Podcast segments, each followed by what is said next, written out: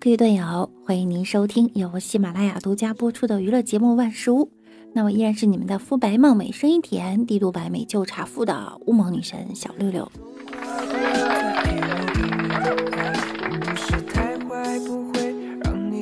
我已经在家待了整整一个多月了，嗯，我也是个坐过月子的人了。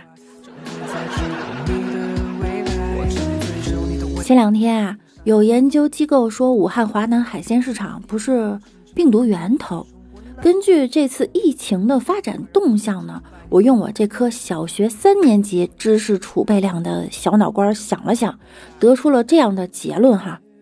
数据源来自全国城市确诊排名前三。那我想了一下，中国武汉樱花多，日本东京樱花多，韩国大邱。樱花多，所以中间宿主就是樱花。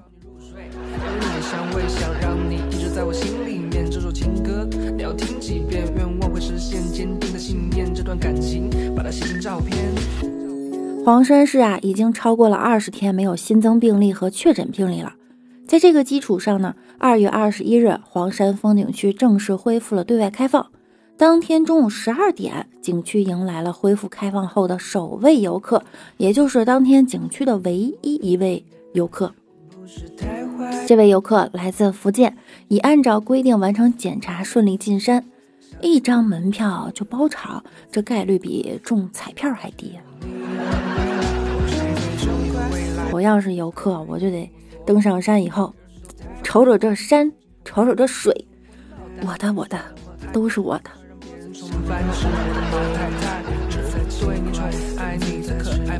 不过羡慕之余呢，我也有点心疼他。这位游客也太孤独啦，想找个人帮忙打个卡、照个相都不行。虽然无人景区令人羡慕，但我还是决定待在家里。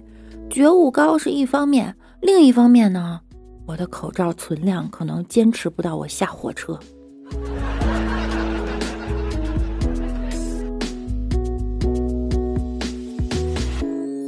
浙江宁波一对相恋十多年的恋人，原本在二月十五日举办婚礼，因疫情呢打算延期，最后新娘突发奇想，决定不延期，要在当天举行线上婚礼。当日在婚礼群里，近百位亲朋好友在不同的地方见证了他们的婚礼。虽然是聊天群婚礼，但是在司仪的主持下呀，互相宣誓、交换戒指环节一个都没少。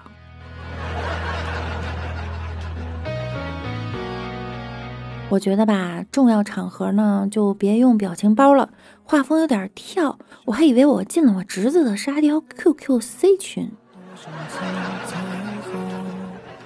请问参加那种不吃饭干鼓掌的婚礼，份子钱咋随？一百个 Q 币够吗？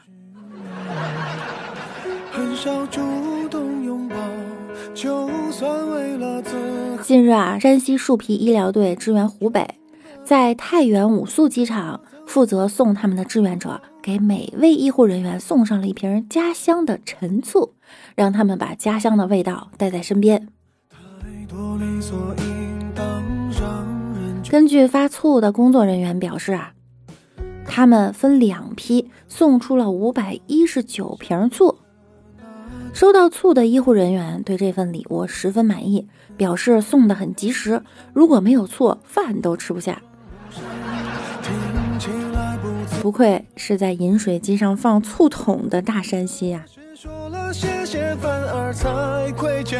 这送醋的架势呢，让我想起了我大学宿舍那个山西室友，他也是每次开学都带一桶自家酿的醋。远行的孩子是家长的心尖尖，这些去驰援的医护也是我们的心尖尖。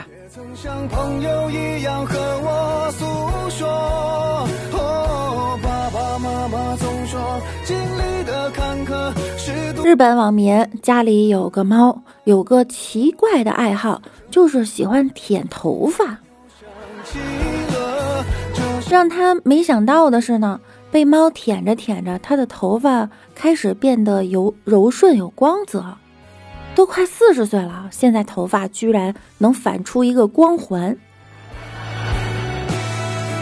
他不禁怀疑，猫口水里是不是有改善发质的成分？可以考虑出猫口水洗发露。这算什么呀？我三天不洗头也是这个效果。如果我有头发的话。不过网友也说，因为猫喜欢舔它头发，所以它开始更加认真的洗头，尽量不用定型水儿。为了不让猫误食头发，还每天梳头，这才是发质变好的根本原因吧。饶了猫吧，好吗？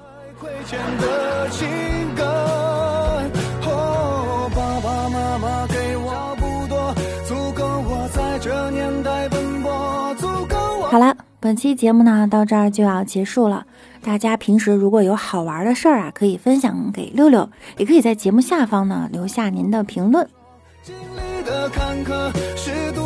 听节目点关注，勤分享，多评论哟。我看上期节目没有人评论吗？